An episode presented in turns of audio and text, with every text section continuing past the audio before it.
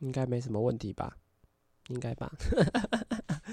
有点觉得准备的有点少，但应该讲得下去啦。好，那我们就准备开始今天的节目吧。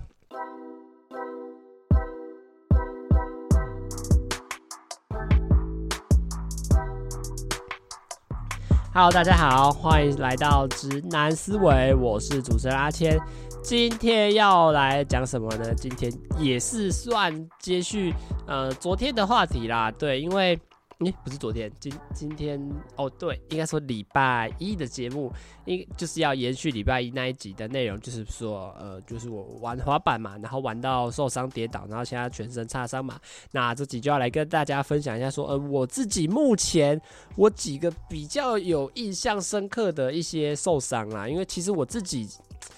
感冒比较多，然后身体上的擦伤可能，呃，因为年纪比较小，我相信大家也比较。就是 你也知道，小男孩嘛，你小时候一定都是到跑到处跑跑跳跳，然后一定也会很多那种擦伤或什么这样子。当然长大一点之后就没有那么明显的呃问题这个样子啦。那当然这集开始之前呢，还是先来跟大家聊聊我目前的状况了，因为上一集不是说到说就是有跌倒擦伤，然后就有。呃，蛮多处有伤口这样子吗？目前这腰的这个还算蛮严重的，也不是严重，就是还没有到完全好啦。就是到现在可能过了一两天，还是继续有在呃流那个组织组织液这个样子，就是还会低糖啊。因为我觉得第一趟最麻烦就是他伤口还湿湿的，所以你也没办法这么正常的穿衣服。就是比如说，因为我总不可能一直待在房间里面，因为如果你说好我。我我整天待在房间里面，那我我不出门的话，其实说实在，我根本就没必要，呃，就是要遮盖或者是穿衣服嘛，因为不出门，其实在家里都还。可是我要吃饭呢，因为我现在在台北一个人生活，所以我想必我一定要吃饭，所以一这个伤口或者是哦，还有我要睡觉啊，我睡觉的时候一定是平躺嘛。那平躺你总不能保证说你不会翻身，然后硬把那个。伤口贴在那个床上面，当然床也会脏，然后你的伤口也可能会因此碰到就会痛这样子，所以我目前都还是贴纱布啦。可是我跟大家讲，纱布真的是一个很双面的东西，反而觉得我都觉得好像不太好，因为纱布它其实的作用要是什么？纱布它其实是要吸收那个组织液，就是因为像我现在伤口不是都还是湿湿的嘛，那想必它。其实就是需要有这种纱布来去把上面的一些水分给吸掉，但是吸掉之后怎么会发生什么事情？吸掉之后伤口会越来越干嘛？当然，因为不总不可能，怎么可能伤口越来越严重嘛。正常来说，应该都是会越来越好。所以它其实，在经过一段时间之后，就会慢慢的干掉哦。干掉之后就是伤口的噩梦。首先，我第一个噩梦就先碰到的就是我要把那个。那个纸胶带撕开，就是会，因为你用你你放纱布上去嘛，一定要粘那个纸胶带嘛，就是那种透明、透气、透气纸胶之类的。哇，光那个从你皮肤上撕起来，你就觉得好痛哦，真是痛到不行哎！光撕胶带你就觉得，我你们大家有没有玩过那种什么胶带拔腿嘛之类，就是把那个胶带粘在你的腿上，然后用力撕起来。虽然我自己是没有玩过，可是它的其实根本就是很像。可只是差别是，大家可能在玩这种拿胶带撕腿毛的时候是用力这样啪，又很用力撕这样子，而我自己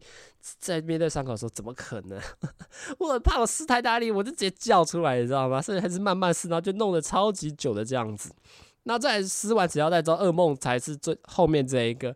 就是你的皮肤已经在愈合的伤口跟纱布是紧紧的粘在一起的，因为有点干掉了嘛。因为纱布是来吸水，然后水组织一干了之后，哇，整个就粘在一起。你要把纱布从伤口上分分开，真的是超级困难。我看哦，我们看了真的是觉得有够痛的。你就要在那里慢慢撕，而且你会觉得有点像是你身上那一块的皮肤被你这样扒起来，你知道吗？你还要用力，也不是用力，就是要。控制那个力道，在那个伤口不会太痛，可是你又要想办法把它撕下来，你知道？所以你就会变成一个很小力，这样啊，慢慢来，再慢慢来，再慢慢来，嗯，这样超级痛的。我就觉得哦，贴纱布对我来说真的是一个很麻烦的东西，这样子。然后当然上面换药啊、擦药也是超级痛，就是用那个生理食盐水简单的清洁嘛，加上上那个药。这个药虽然 那上面写的是眼角膜在用的，其实我不知道什么医医院开那个药给我，可能他说是因为他那时候没有跟我说药是什么，他就跟我说是什么啊，这个是抗生素啊，然后可以消毒杀菌之类的。我其实我也不太清楚，那就哇抹上去也是超级痛的，就觉得真的是很麻烦，你知道吗？就有用纱布这种东西，然后后来我朋友就跟我说，要不要去用那个。那个叫什么人工皮之类的吧，因为他跟我说人工皮的特色就是人工皮相对来说比较湿一点呐，然后然后他其实你仔细去看人工皮上面的一些特色简介，也是有一个是讲说呃不会粘在伤口上，就是当它当它的那个水分到达一定程度的时候，呃人工皮就会只比较好脱落，所以它你就不会有那种要把那个。纱布跟伤口撕开的那种痛感，虽然他上次这样讲了，但是我不知道，因为我中午去买，然后现在贴贴到现在，当然你也不知道说 等它可以撕的时候到底会不会那么痛，你只能祈祷说啊，希望贴了这个人工皮之后，对你的对我的伤口的愈合是有一点帮助的，要不然真的要在我让我去撕一次哦，我真的是会痛到不行，真的是有够糟糕。所以啊，当然既然伤口都还在这种很疼痛的情况下。墙壁就不能碰水嘛？那其实对我来说最麻烦的就是洗澡这个问题啊，因为，因为它这个不像是说在一些比较。偏僻的、偏远的地方，它就是 直接在腰上面。你怎么样去避免？为什么说避免？我等下也会跟大家分享到的例子。我先在在这边先提前跟大家讲，就是比如我以前如果是脚受伤，这样大家最常知道就是，比如说那种小男孩或者是在那边跑步啊，然后不是会跌倒，膝盖很容易破皮吗？我以前的做法就是，我会把脚抬高，然后。莲蓬头转向，然后尽量，然后或者是在那个我的抬起腿之后，在我的腿上放一块那个毛巾盖在上面，尽可能去遮挡那个水，然后尽量不要让水去喷到我的那个伤口。但是腰没有办法啊，腰它的问题就是你不管怎么冲，它一定会从一定从上而下，一定会经过腰，所以就代表我是没有办法洗头，你知道，所以我现在目前可能也打破我。小小的记录是两天没有洗头，所以我自己是在想说，我要不要去找外面的人，就是不是会有那种发廊可以帮我洗头，去请他帮我洗一下，要不然我觉得两天不洗头，虽然呐、可能也没流什么汗，可是你因为我现在受伤之后，我也不太呃愿意出门，毕竟身体有伤嘛，然后走起路来也不是那么舒服，所以我也不太喜欢出门。可是呃，在台北一个人生活，必然的就是要出门买东西嘛，你要买东西吃，所以如果扣除掉我吃早餐，中午出去一次，晚上出去一次，尤其是要出外活动，加上中午的时候，哇，来回天气就热到不行，一定会有流汗的，所以就一定要想办法去想。把这个头去洗一下，要不然我觉得两三天不三天不洗头，我就觉得有点有点太 over，太超过这个样子。那身体的部分呢？上半身我还是用擦澡的啦，因为伤口在那里，其实真的是没有办法从上往下去冲水，而且面积又比较大，你也没办法说拿个什么东西就可以去 就可以去把它那个遮着这样子啊。当然，因为我那时候也有说我腿有受伤嘛，但是腿的伤真的是目前。几个以来，手掌跟呃膝盖都是比较小伤了，所以水冲下去，其实诶、很快发现诶、其实昨天就我可以用莲蓬头冲下冲下半身的，那就有冲澡，然后那种沐浴乳简单的洗一下啊，因为当然还是会有一点点刺痛啦，可是就是说呃没有办法那个没没有办法那么的。方便，对，就是没有那么方，因为你只能从下半，你就觉得哦，好想要全身都洗一洗，然后你也觉得哇，手掌受伤好像也不太适合马上碰泡泡这样子，真的是还蛮麻烦，所以这集就真的是希望大家啊，没事要小心一点啦，真的不要随便乱擦啥，就是愈合期跟这种行动不便加哦，加上费用的问题，哇，真的是就我自己跟大家讲，这样那时候去急诊是挂急诊五百二嘛，然后拿那个诊断证明一百，当然你说这个费用。是，我是有保那种意外险的，所以我妈是说可以不用担心，就是呃，你虽然有缴比较多，可是它意外险它也会帮你 cover 一些这个样子。那至于说，比如说我说不方便跟这些额外的费用，比如说我还要买纱布啊，买那种人生理食盐水啊，然后买一些药膏啊，不，没有药膏没有买来，买棉花棒啊，然后还有那个那个叫什么？那个透明胶带其实都都蛮不便宜，而且加上那个人工的那个。人工皮其实也一块也不便宜，小小一块也不太便宜，哇，真的是又额外增加了不少的开支，所以真的没事吼，不要随便乱生病呐、那今天我就是想来跟大家分享说，诶、我自己有什么样这种外伤比较明显的记忆，因为我们今天不谈内伤，或者是不谈那种年纪太小，因为我自己听我妈说，年纪比较小的时候是比较体弱多病啊。可是那个时候其实你也我也没什么印象，就比如说我妈说什么很常发烧啊，然后一直咳嗽感冒这个，这个我就先。先不谈了，因为毕竟，毕竟已经太小，而且又我觉得不是什么呃特别让我印象深刻的事情，所以我今天就来跟大家简单讲一些我觉得我自己有有印象的事情啊。那当然，如果你要说最小的话，我觉得我那个受伤的例子还蛮有趣的，而且这个点也是要提醒大家一个蛮重要的事情，大概是我幼稚园的时候吧。我幼稚园的时候，呃，那时候。印象中课是中午的时间，然后那个时候，因为我读的是那种公立附设的幼儿园，所以它就是依附在学校里面，所以其实我们的午餐其实都是跟呃国小的同一个模式啦，所以我们那个时候的午餐都还是吃那种餐桶，大家应该也是吧，就是有很三四个餐桶，然后。然后大家去打菜的这个样子，因为毕竟国跟着国小的模式一起进行嘛。那那个时候就需要，就是吃完饭之后，把那些餐桶抬起来，然后抬到外面的餐车上，然后就会那个厨房的志工或者是厨房的阿姨或叔叔的，他们就会呃来你这个餐车的地方，然后统一把这附近可能两三个班的餐桶哦都一次推回去这个样子。然后那个时候我记得我还蛮。自告奋勇的啦，应该是这样子。其实 因为大家想想看，幼稚园的事情对我来说，现在已经可能隔了十几年以上了，都还，所以很多细节其实没有记得很清楚了。然后那个时候我就觉得，哎、我要来去帮忙抬那个抬那个叫什么餐桶这样子啊。当然那时候你当然也知道，幼稚园年纪个头比较小嘛，然后餐桶它可能也不会说小到。不可能说为了幼稚园弄一个多小，它一定还是有一定的大小跟分量。然后我就很开心拿着那个餐桶往那个门口走嘛。但是这个时候是怎么发生什么事情？因为餐桶对我来说其实是蛮大的，所以它其实多少有点影响到我脚下的视线。就是可能你这样拿着嘛，你可能看得到前面，可是你看不到你脚下到底是，比如说脚下有什么东西啊，或者是有没有什么拖鞋还是什么东西挡在那里。所以我那个时候走到门口的时候，我没有算好距离，或者是我其实没有注意到前面的东西，然后我的前脚应该是左脚吧，还是右脚？其实忘记，就很用力的。虽然那时候我穿着布鞋。很用力的去踢到那个门，哇，超痛！我当时真是痛到不行，很用力的去踢了那个门一下，然后就当场超级痛，然后我就，哦，等一下啊，哦，讲到头很干，那个时候我就觉得我好痛哦，然后我就赶快把擦手套放下来，然后我就去跟我那个老师讲，然后后来，当然后来就有去检查嘛，就有去那个简单的健康中心看，哇，发生什么状况，就在家做。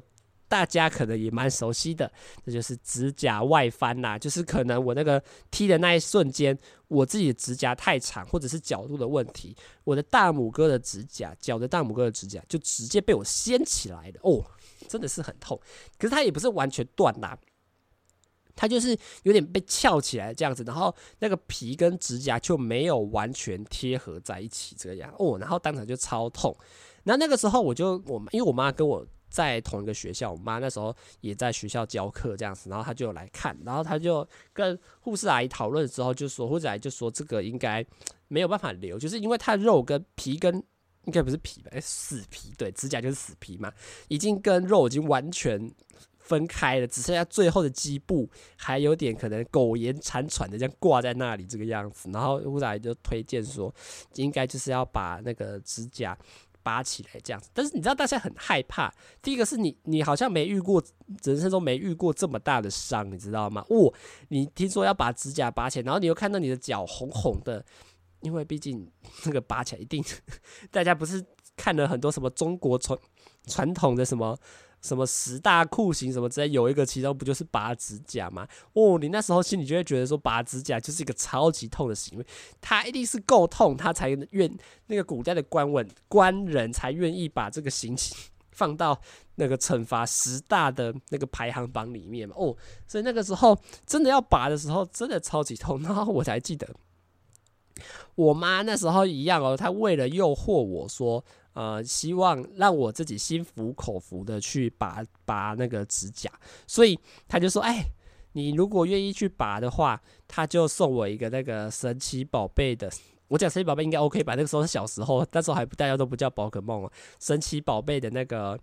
怎么讲？算图鉴吗？它是一个海报，可是它海报大概可能十乘二十这样，然后每一格就是一个海一个神奇宝贝，然后它会有进化啊，然后它就一个简单的图鉴这样。我妈就跟我说，你如果愿意去嗯、拔这个指甲的话，我妈就说她又要送我这个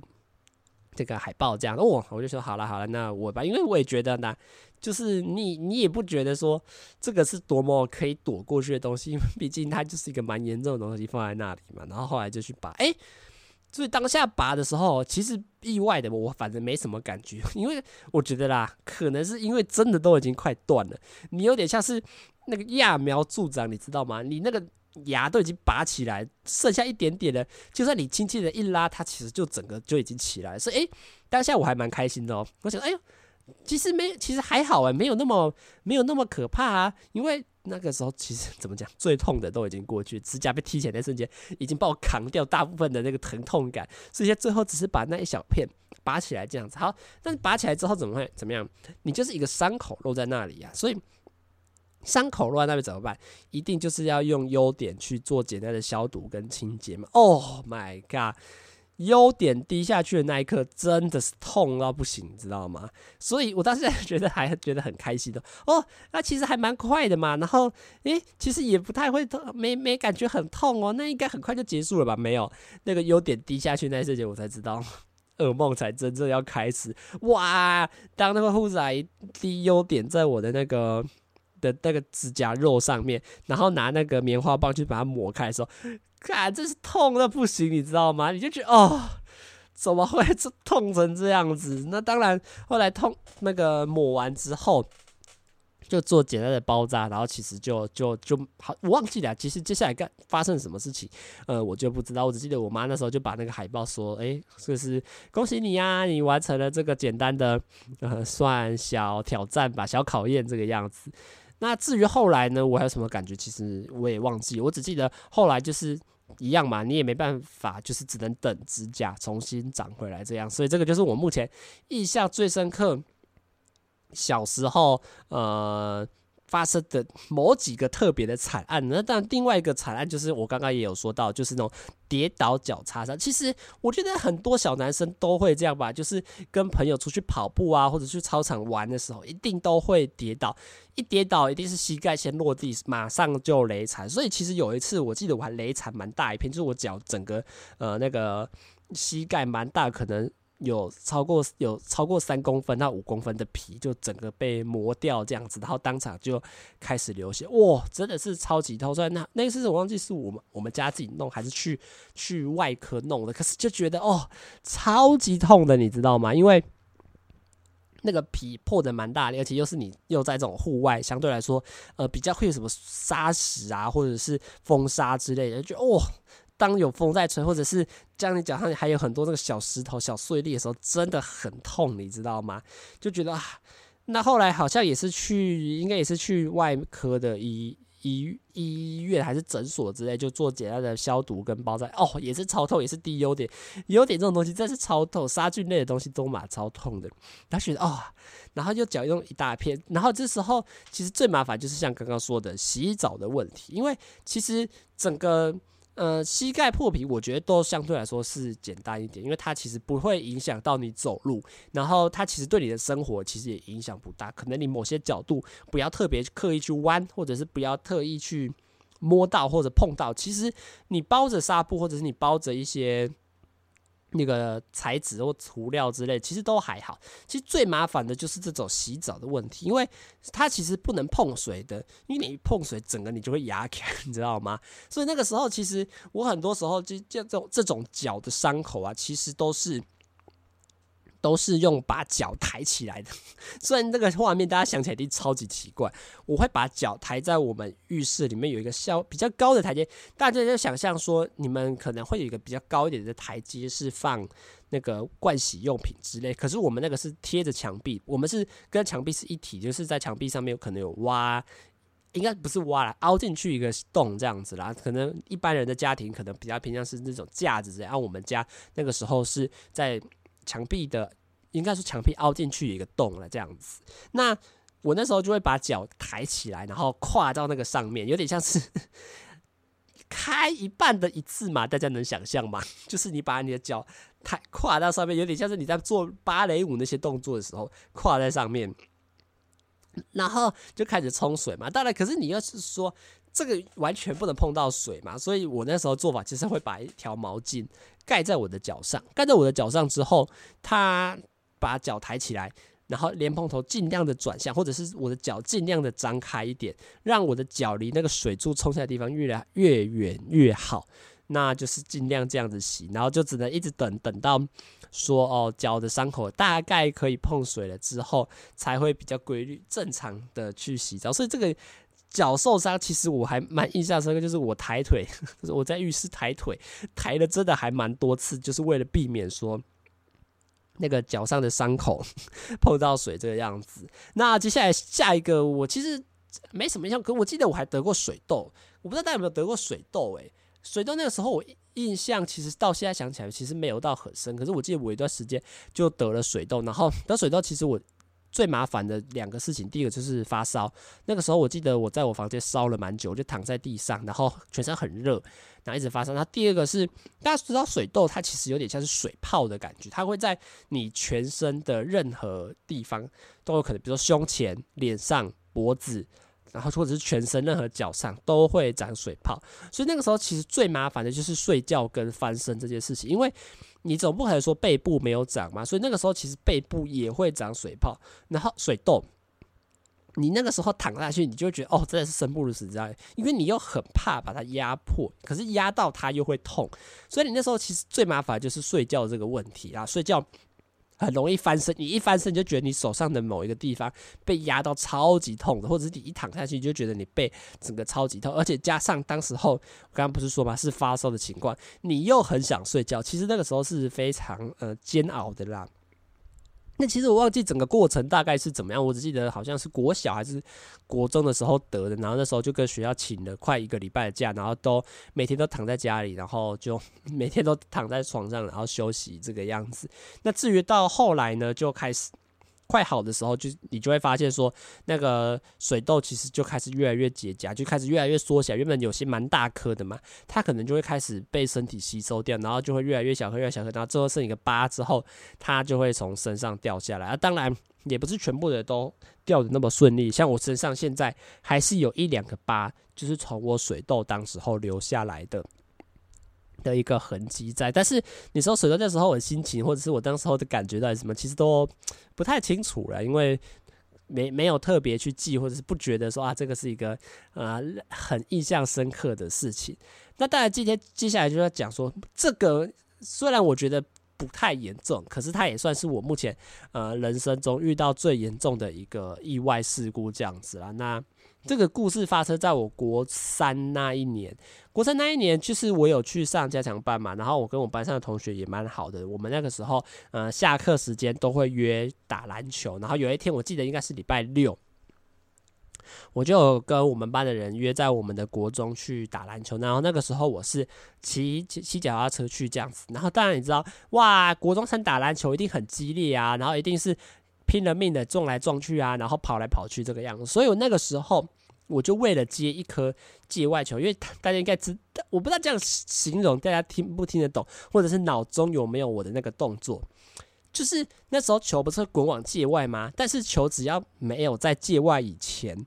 落地的话，它其实都还是算界内，所以我那个时候我就加速冲刺，跑跑跑跑跑跑到那个界外之后。用力的跳起来扑的那个样子，用我的右手把球往场内送，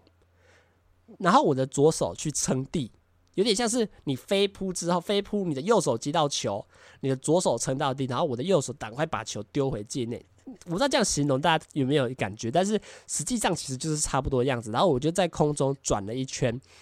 呃，横向转的，不是那种大家前滚翻那种转，横向翻了一圈，然后手左手撑地，然后就然后我就倒地，然后就站起来，然后我就觉得左手怪怪，你知道吗？左手变得超级没有力气的，我就觉得很奇怪。然后我同学也说啊，差不多了，他们也要休息了这样子。我我就觉得左手很不对。就觉得怎么很痛，然后，然后好像也不太能举起来，正常的举起来，然后好像要抓东西或握东西也握不太起来，这样子。我好，我想说是不是是不是扭到了，还是是不是什么那种？夹掉就是有点折到吃萝卜那种感觉在，我想是不是吃萝卜？我想说他回家看看要不要冰敷，还是给我爸妈看一下这是什么状况好。那时候 我好像因为那一天晚上我们家原本好像要去听一个音乐剧这个样子，我就跟我我就打电话跟我妈说，妈，我想我等下我现在要回家，我等下骑脚我自己骑脚踏车回家这个样子。然后我就拿左右手拿东西，左手根本就没有任何力了。然后我就左手右手拿着那个我我来打篮球的袋子，然后走走到我脚踏车上面哦。我把右手放在我的那个右手手把上，我的左手就举不起来，你知道吗？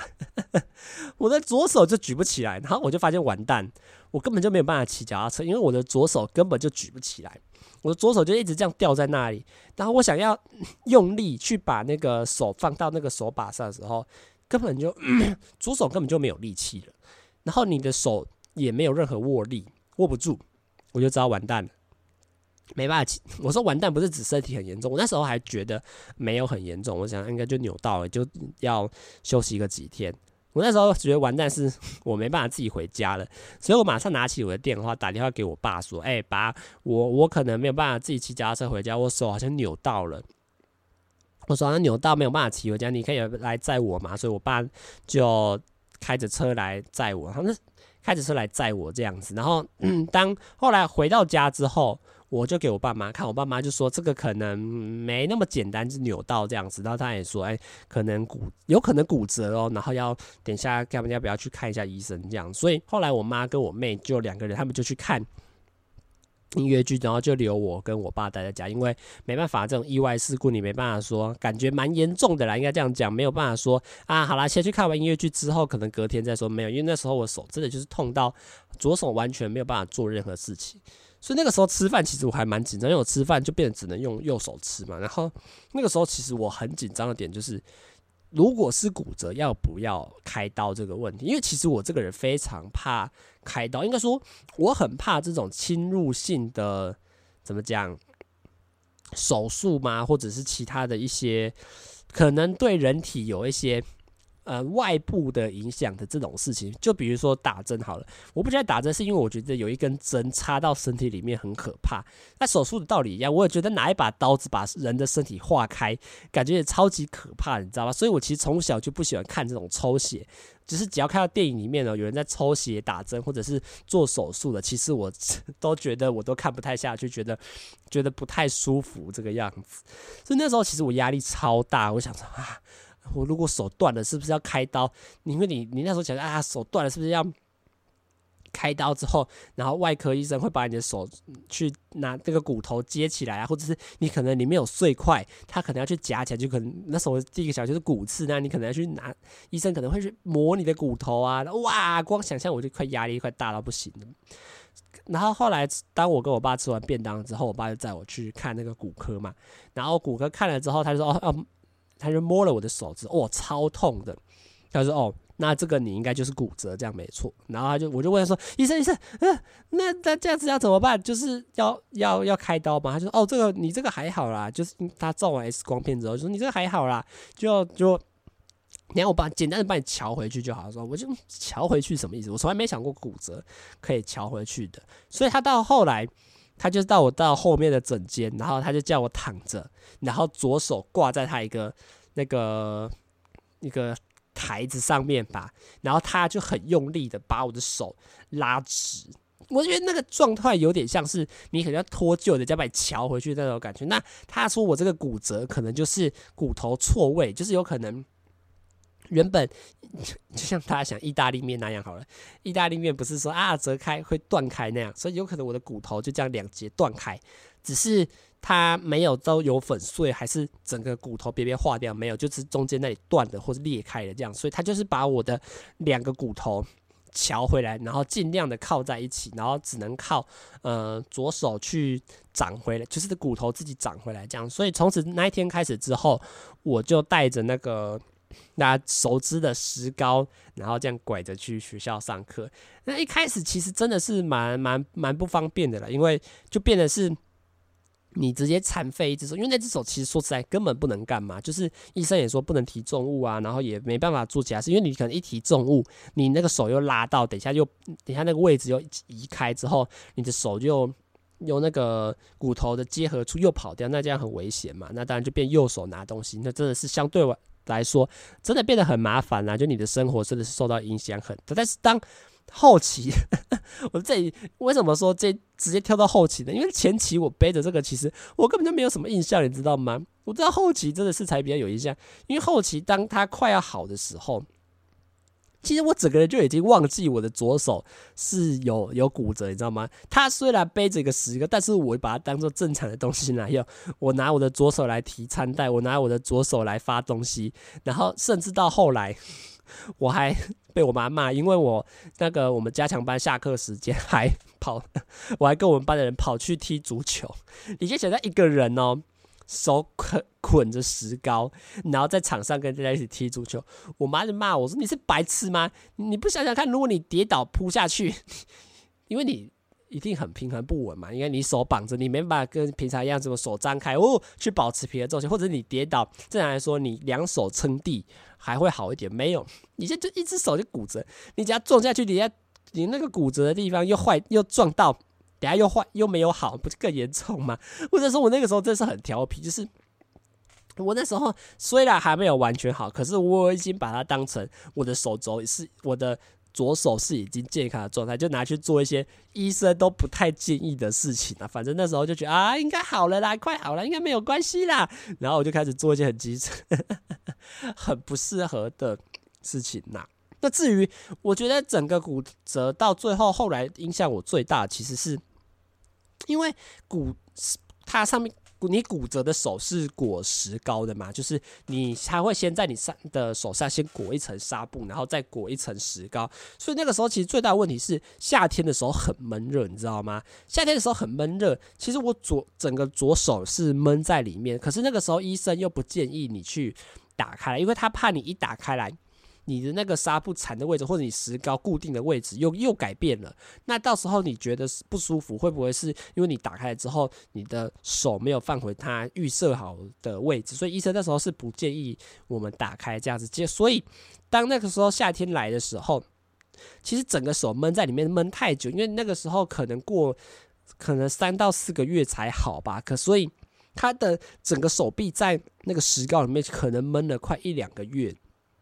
所以有一天，当我们把那个想说来，真的觉得没办法，我们把左手拆下来洗的时候，哇！大家最严重的是什么？我左手的皮肤整个烂掉，因为闷到烂，你知道吗？那个皮肤整个你会觉得很粉嫩，然后有一股很臭的味道，因为它整个被闷在里面闷太久了，它那个皮肤都已经溃烂，也不是说溃烂，就是它那个。一直闷着，没有呼吸到外界空气，然后你可能流汗，它也闷在里面，所有脏东西都闷在里面，所以我的左手臂整个皮肤都变得有点粉粉嫩嫩，就是有点那个皮表层组织都不见，只剩下只剩下下面的肉这个样子，然后整只手超级臭，然后虽然冲水照是不会痛啦，可是。就变得你整个手臂有，你知道当下拆开其实蛮爽，你会觉得你的手原本很黏，然后冲完水之后整个变得很干净。可是虽然上面都满满是伤口，所以还是有简单的清洁一下啦。那那个时候其实最奇怪就是，因为我那时候裹石膏嘛，所以其实手腕就是虎口这个地方是有露出来的。可是那个时候可能整个裹石膏的时候，因为就这一块露出来嘛，所以其他块的压力都很大。所以我不知道为什么我手上的组织液哦，就全部聚集到我的虎口这一块，所以我的虎口这里就长了一个超级大颗的水泡，这是大到可能会比十两个十元硬币并排排在一起这么大颗的水泡，很恐怖诶。那当然到后来。因为你也弄不掉，就是它就可能它就真的就长在你手没有被石膏跟纱布绑捆绑在的那个空间。那到后来其实很奇怪，就是它就一直缩，一直缩，一直缩，而且它边缩边移动哦。它你也不是说缩起来变小，没有，它是边移动哦，它边移动边移动，现在已经移动到。最后，它就移动到我手腕这里，然后就越缩越小颗，越缩越小颗，然后就在我手上留了一个疤。所以，呃，这个我很难给大家看，但是我手上就有一个超级大颗，有点像是你一般在外面看到那种大颗大黄豆的那种大小哦。我手上就有一个超级大黄豆的一个疤痕这样子。我这里还讲一个很好笑的事情，因为我这个手不是留疤吗？那个时候医生就建议我们说，哎，你要不要开一个这种去疤膏？就是他说你抹在上面啊，说不定抹了之后，它就很快就会代谢掉，然后你的疤就会不见。然后我妈就说不用不用，没关系，我们应该是不用擦这个。然后那个医生就跟我们说啊啊，你们不是有保险吗？啊，你买了也不用钱呐，你就买一下嘛。因为有个点很好笑吗？他医生认为你买这个东西不用钱，因为我们有保保意外险什么之类，所以如果我们把这个东西跟保险请款是可以请到钱的，然后医生就觉得啊，你不买也没差，啊，你买了，你买了，我们业绩还会好，我们还可以赚钱啊，你又不亏，你 你又没有那个付到钱，反正你买这个也是保险公司赚嘛，保险公司承担嘛，那你为什么不让我们赚钱啊？你自己也免费得到一条膏这样子，所以后来我们买了那条之后，虽然有去请款，可是那条膏其实我抹了一次之后再也没有抹，应该觉得啊，好像抹了也没。没没什么效这样子，那当然你说这个疤，其实我是真的觉得蛮奇怪的啦，因为它就从我可能十五岁一直留到现在，留到我现在二十岁了，它完全都没有改变，就是一个颜色比较深一点的，像一个豆子的东西，然后长在我的手上，然后完全不会痛哦，也没有任何的影响。就是你摸起来会突突的，然后压也不会痛，就是就是完全很像你的皮肤上多长了一个东西，可是它也不是特别显眼，或者是特别感觉对你生命有所危害。虽然我不知道了，但是它就已经这样子在我的手左手上长了快五五五年多了这个样子。那那当然后来其实手好了之后，其实就没有什么太大问题。但是我 还是讲这里时候也可以讲一个蛮好笑，哎、下雨天真的会有感觉，就是。大家不是常常说啊，你可以问阿嬷说，阿嬷等一下会不会下雨啊？阿嬷就会说啊，我今天这个骨头好酸痛，肌肉好酸痛，应该是会下雨吧？然后就真的会因为天气比较潮湿，天气湿度比较重，然后就你就可以预测到下雨嘛。诶，我的左手有时候也可以，就是有时候如果我觉得左手酸酸痛痛的时候，其实很快就会下雨。我觉得这个点还蛮有趣，就是可能这个真的有伤过了，但所以它其实内部就是大家想象。呃，你有受伤过，你可能会恢复，可是你恢复的也不一定是百分之百。就像你身上会留疤，或者是你会留一些呃遗留、残留的一些东西的。那我的左手，说实在，我是觉得没有到完全的好啦，就是一定有那个零点零几趴是呃受伤遗留下来的后遗症这样。所以我就觉得，欸，这个可以。稍微预知下雨的这个点还蛮有趣的，当然我到现在有时候左手用力，我也是会觉得很怕，因为很怕说会不会那个断的伤口其实没有愈合的完全，就是 有点裂缝在，它是不是随时都有可能会再发生意外？这个我不知道，所以我用到左手，呃，还是会小心一点这样子啦。那当然，今天总结下来哈，我真的是觉得。受伤真的是一个很麻烦的东西，就像你刚刚是看说，就算是骨折，它也是左手一整个左手没办法使用。你跌倒，你洗澡就变得很麻烦。你拔了指甲，你就要去忍受那个指甲伤口。愈还没好，然后还要等指甲长出来，然后那个新生肉又不太能碰到那种痛境跟困境啊，所以大家还是不希望，呃，能不要受伤就不要受伤了。当然出外还是要小心一点。当然，我觉得意外还是一一定每个人一定都会发生意外，就像是你说哪个小孩不会跌倒，一开玩游戏不会跌倒，没受伤过，我觉得那个都不太可能啊。但是就只能说，哎，尽量尽可能的不要受伤。啊，既然受伤了，也也是希望大家哦好好聊。疗伤吼，不要太调皮，不要太乱玩哈，还是要